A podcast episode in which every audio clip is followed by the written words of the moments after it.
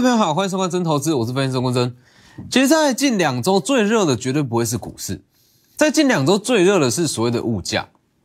我相信大家在近两周感受一定非常非常的明显，各大的连锁店啦，各大的餐饮业都在涨价，没有错嘛？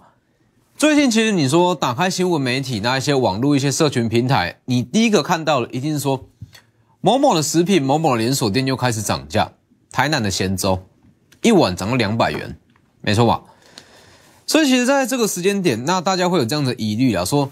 对于整个经济来讲，最大的未爆弹绝对是停滞性的通膨。停滞性的通膨等于是说失业率持续持续在往上拉哦，就业率就业率往下滑嘛，那整个经济却没有说明显的复苏，那物价往上拉，这样子的情况，其实在明后两年是非常有机会出现。应该这么说，其实很多的经济学者都会这样跟你讲。停滞性的通膨，那它不会去发生，大家都是多虑了。但是我相信，大家如果自己去感受，自己去感受现阶段整个说食衣住行的氛围，你一定会知道，通膨是真的有在发生，没有错嘛？所以很多人会跟你说，停滞性通膨不会发生，不会发生通膨，这是合理的经济成长。但是我相信大家自己感受最清楚。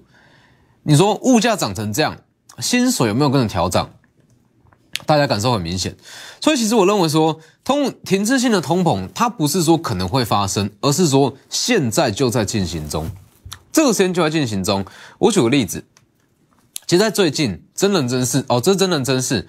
我有一位在法人圈的朋友，他是一位投信的经理人哦，脱衣的经理人。那他在近期八月份，他在八月份要去买轮胎，大约是买一百颗，买来干嘛就不说了。好，他在八月份要去买轮胎，那。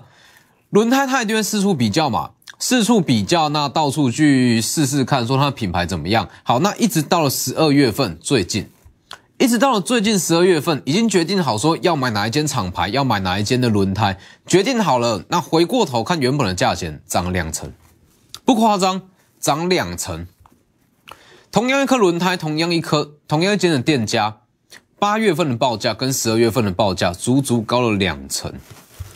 这是非常非常可怕的一件事，连一颗轮胎在三个月内都可以涨到两成，代表说其实，好，你原本用一百万可以买到的东西，你经过了三个月，你要花一百二十万；用一千万可以买到的东西，经过了三个月，你要花到一千两百万。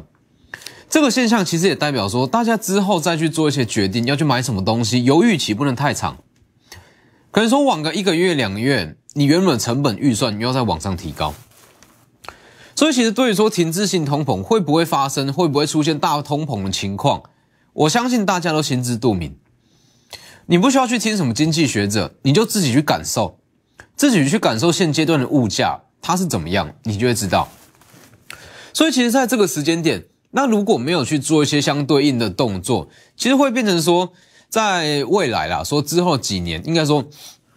甚至说，这个通膨发生的时间会比预期的还要快，生活品质绝对会被大大的压抑到，所以一定要去做一些适当的应对，那去预防这样的情况。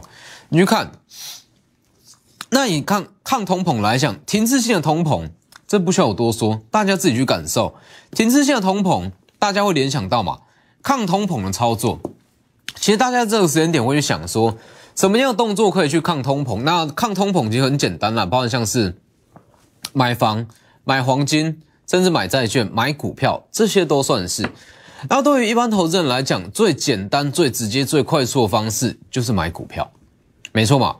买股票，买对股票，它可以保值，甚至它可以在往上涨，它就刚刚好可以去抵消通膨，甚至说超越通膨都是有机会。好，那其实说到说，先讲买股票这一块，买股票这一块，你说。我要去买股票去抗通膨、抗这些停滞性的通膨，会去买什么类股？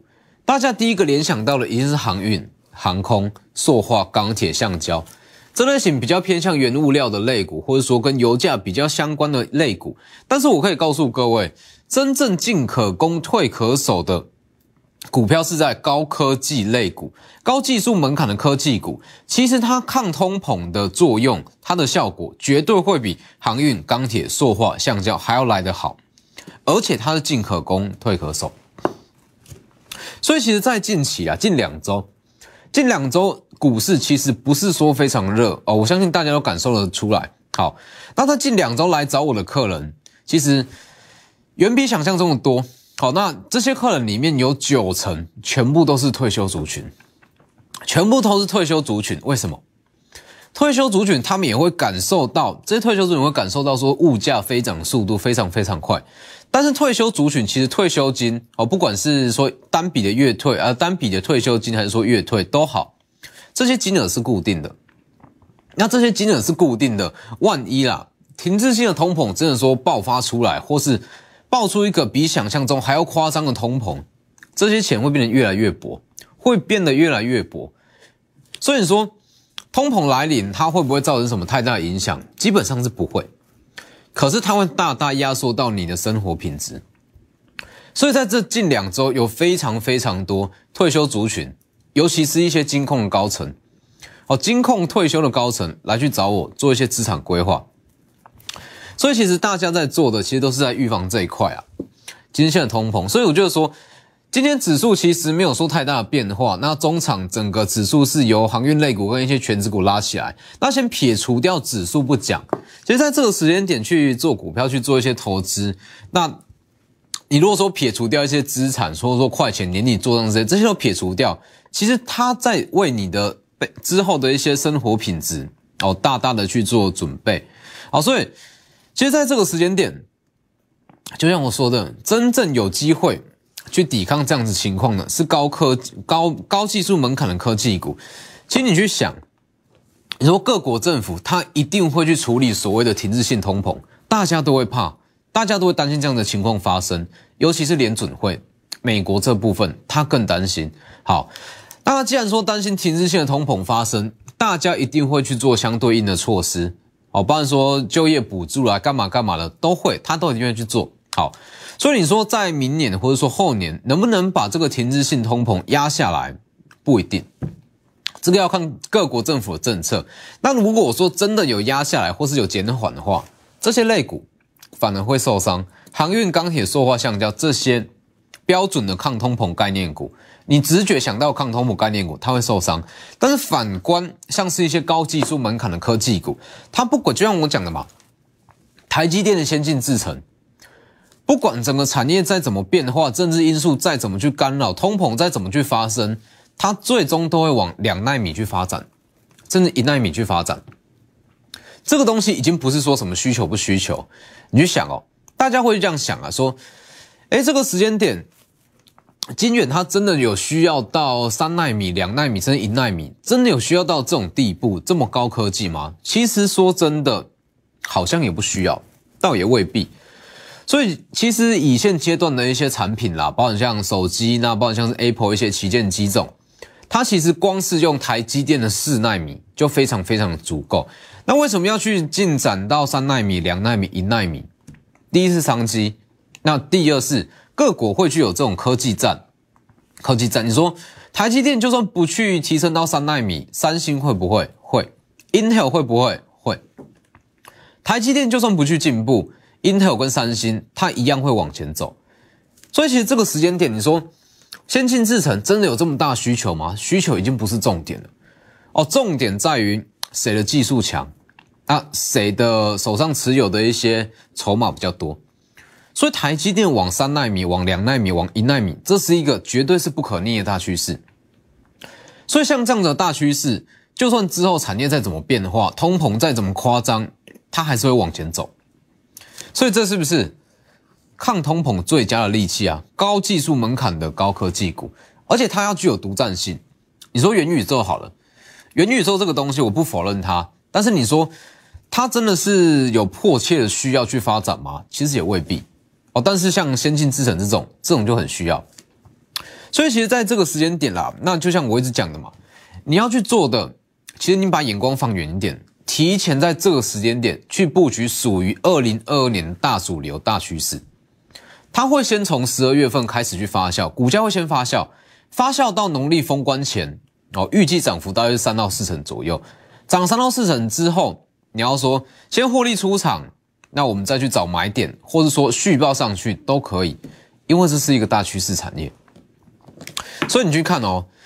以今天来讲，今天金元呃金元代工的四档股票里面，唯一有收红的只有台积电。昨天小摩就讲了嘛，昨天小摩就说，以整个成熟制程来讲，目前供需情况非常旺盛，没有错。但是预计到二零二三年，整个需求会往，哎，应该说到二零二三年会出现供过于求的情况。当然，一旦出现供过于求的情况，对于目前成熟制程的代工厂。都，它的获利都会受到非常严重的冲击。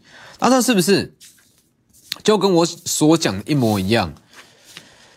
这里小魔昨天讲的嘛，成熟制程在二零二三年供给会过剩，除了先进制程以外的其余晶圆代工，它的营收高峰都是在二零二二年的中旬，是不是？这就是我近期一直强调、一直强调的内容。小魔今天在在再度证实，这个东西就是我一直在讲嘛。成熟制程这一块在现阶段看起来，虽然说供需情况非常的吃紧，但是它是刚刚好在风口上。这个东西它一定有一天供给面会缓解，供给缓解之后，这些晶圆厂就被打回原形，没错嘛。你说目前八寸晶圆，或者说一些成熟制程。它的供需情况有可能会持续到两年、三年后吗？不可能。一旦等到一些新的厂房出来，它的供给会提升，供给提升没有足够的需求去拉，它绝对会变成说供过于求。所以今天唯一唯一收红的是台积电，为什么？这里先进制程，小魔讲完这句话，最后才补充嘛，除了先进制程不会受到影响，所以今天像是联电。跳空下跌三趴，利基电跳空下跌两趴，世界先进跳空下跌三趴，唯一只有收红的就只有二三三零的台积电，因为他在做的是先进制程，是不是？这个逻辑就跟我讲的是一模一样。所以其实如果说你今天你问我说联电呃联电利基电世界先进。不小心被套在高点，能不能续报？我的回答一定都是可以，这都没有问题。因为像这些成熟资产的股票，让你做的本来就不是短线价差，它让你买的本来就是一个一季、两季、半年过后的展望。所以今天回跌，其实它也证明说，整个先进制程是在二零二二年一个大趋势。二零二二年不可逆的大趋势有很多。哦，包括像电动车、第三代半导体或者细晶圆，这些都是。但是最明确、那最有迫切需求的，一定是三纳米，一定是三纳米。所以你去看，像今天的凡轩，六一九六凡轩，在十一月三十预告嘛，第一次我们从一百二做到一百六往上拉，十一月三十在预告全新的买点，这都是公开讲全新的买点。好，十二月八号，昨天是涨五趴，收上影线。那我告诉各位。这根不管，它在整个设备厂中，它是少数的前段制程，它是第二顺位的受惠股。今天的凡轩一度大涨八趴，稍微去消化前方卖压不影响，创下历史新高，大涨八趴，创下历史新高，是不是？从一百二到一百六，那十一月三十日预告全新的买点，今天一度大涨八趴，这才叫做做股票。以凡轩来讲，在手订单是五百亿元。五百亿元代表说，在二零二二年保底至少会十元，至少会十元。那凡轩它算是台积电增加资本支出最大的受惠股。我一直在强调，台电增加资本支出一千亿美元，有八百亿，它是放在前段制程，所以只有前段制程会受惠。凡轩就是其中一档，所以凡轩今天大涨了八趴。那你去看其他设备股，为什么在近期就本周就好？为什么只有光照在涨，凡轩在涨？关键就在这里，所以其实在这个时间点，应该说就以明年一个大趋势展望，先进制程三纳米里面的前段制程，绝对是一个大趋势，它是不可逆的大趋势，它是有机会走出像今年的 A B F 窄板第三代半导体 I P 族群，有机会走出这样子两百帕三百帕大波段，所以在这个时间点，十二月份。二零二二年的大主流会是三纳米的先进制程。今天小摩已经帮我证实了，这个时间点提前去卡位，封关前成本拉开三到四成，进可攻退可守。你要先出场的买点，或者说续报卡位明年一个大展望都可以。利用广告时间直接来电，先进段广告。所以在这个时间点，其实你会听到很多人在去探讨这样的问题啊，说停滞性通膨它到底是暂时的，还是真的通膨会发生？我就说，你去听再多的分析，再多的言论，再多的经济学家跟你说什么，甚至鲍尔联储会主席鲍尔跟你说什么，你都不会有感觉，你都会觉得看过就算了，看过就算了。但是自己的感受，自己的食衣住行感受最明显。好，你自己去感受那个感觉，你说这个物价有没有在上涨，通膨有没有在发生，大家心知肚明。但为了要预防这样的情况，一定要去做相对应的一些动作，买房、买债券。买股票、买黄金，这些都是最快的方式，就是买股票。所以其实很多人在说，这个时间点行情也不是说特别好，长这个样子哦，每天都拉全指股，那中小新股都乱涨。这个时间点有什么好买股票理由？那我觉得说，这个时间点买股票，为的不是什么做账什么，这些都好，为的是你未来的生活品质。所以这些东西其实应该这么说，通膨来的速度比你想象中的还要快。那没有去做相对应的应对，其实最后会发现到，哦，到时候想要去可能说买买黄金、买房、买股票，结果最后这些也都上去了，这就很尴尬。好，所以就像我讲的嘛，这个时间点其实最好的操作，进可攻退可守的操作，就是买一些不可逆的高科技股。就像我说的，很多东西的需求其实并不是说真的有这样子的需求在，只是科技它一定会在进步。哦，大家所有的科技厂会去互相比较，所以会越来越好，越来越好，它就会带出商机。低轨卫星好了，以低轨卫星来讲，其实说真的，以台湾这样子的地形来讲，根本就不需要用到低轨卫星。低轨卫星它的用途是地广人稀，地广人稀才需要用到低轨卫星。美国就是很标准，为什么要低轨卫星？因为低轨卫星它可以有效去解决一些。比较复杂地形啊，包含像是山坡、沙漠，甚至一些平原、大平原，去解决这些地形讯号不足的问题。但是以台湾来讲，根本就不需要哦。台湾地窄人稠，根本就不需要用低轨卫星。但是低轨卫星明年还是会正式商转，还是会正式开始启用。为什么？这就是一个趋势哦，这就是一个大趋势。所以就像是台积电的三纳米。很多人会说，好像没有这样子的需求在，但是这个就是趋势，不管有没有需求，他会去研发。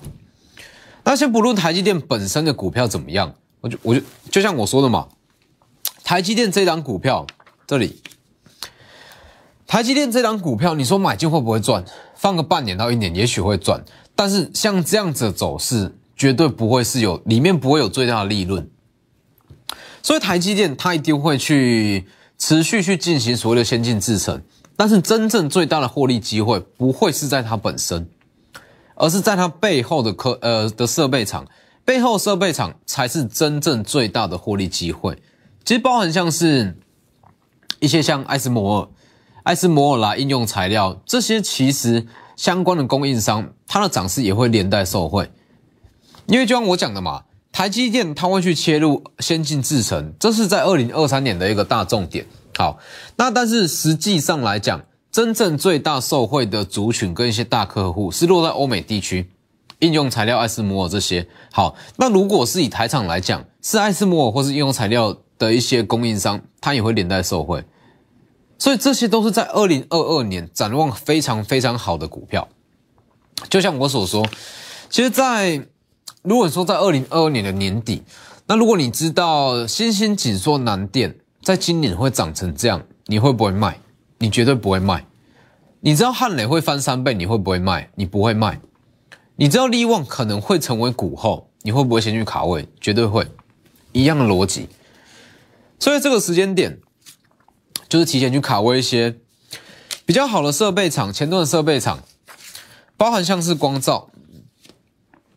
光照也是一样，光照从八十到一百二，十一月三十预告全新买点，十二月三号直接涨停，十二月七号再创新高一百一十七元，十二月九号今天今天是稍微的拉回，跌了四趴。那我会这样告诉各位，明年它的本业会爆发，产品报价会在续涨，有拉回都是机会，只是什么时候可以去切入，什么时候可以去切入，机会有到，那我自然会通知我的家族成员。好，那光照好就代表说加灯也会好，加灯十一月三十号涨停，十二月三号再往上拉，最高到三百一十八元，十二月六号三百三十四元。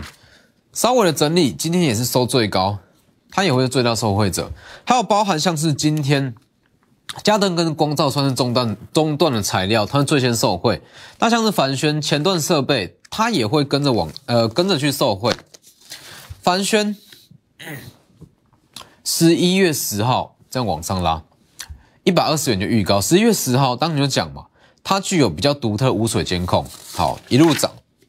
十一月十一涨停。讲完隔一天就涨停，十一月十五再跟涨停，十一月十六再创 再创近期高一百六十四元，十一月三十这一段赚大约是三成，十一月三十在公开预告，这是一个全新的买点，横盘一段时间全新买点，公开预告完，昨天十二月八号涨了五趴，不影响，今天大涨了八趴以上，有没有？这一段也是大约是十五趴，三十趴、十五趴一路这样涨，这才叫做股票。所以其实对我来讲，在做股票嘛，大家的目的都让资产成长，教客户往上成长，所以股票绝对不用多，只要精简，把它研究的透彻。一档股票，它就算只有涨个四成、五成，在这四成到五成的行情里面，绝对可以让你的资产往上成长六到八成，甚至翻倍都有机会。你去想个想个问题哦，这里举例啦，凡轩，凡轩假设从一百二到一百六，这个位置先卖一趟，那这个位置再赚十五趴，同样是一百万，这个这个位置是一百万的三十趴，这个位置是一百三十万的三十的十五趴，这是滚雪球这样滚上去，所以就像我讲的嘛，在这一两周，多数来找我的一些客人，那都是退休族群。因为这些退休族群，他也会怕哦，领到一些既有的退休金，那结果生活品质变差，钱变薄，所以大家会来找我做资产规划。那其中这些客群中最大的族群是落在一些金控的高层哦，金控金控的高层啊，甚至是一些投资的经理人退役也都会来找我。为什么？大家大资金的操作模式就是这样，就是这样，锁定一档，反复布局，往上拉，资产真正的有成长。这就是关键，所以这个时间点属于台积电先进制程三纳米的前段设备，以台厂来讲，档数其实不多哦，其实不多，扣除掉凡轩、加灯、光照，其实加加总总不到五档。这个时间点，把握机会，提前去卡位，因为成交量不多，筹码满了就先不再带进，直接来电，进可攻，退可守。今天的节目就到这边，谢谢各位。摩尔证券投顾零八零零六六八零八五。本公司与所推介分析之个别有价证券无不当之财务利益关系。本节目资料仅供参考，投资人应独立判断、审慎评估，并自负投资风险。立即拨打我们的专线零八零零六六八零八五零八零零六六八零八五。摩尔证券投顾钟坤真分析师，本公司经主管机关核准之营业执照字号为一一零金管投顾新字第零二六号。新贵股票登录条件较上市贵股票宽松，且无每日涨跌幅限制。投资人应审慎评估是否适合投资。本公司与所推介分析之个别有价证券无不当之财务利益关系。本节目资料仅供参考，投资人应独立判断、审慎评估。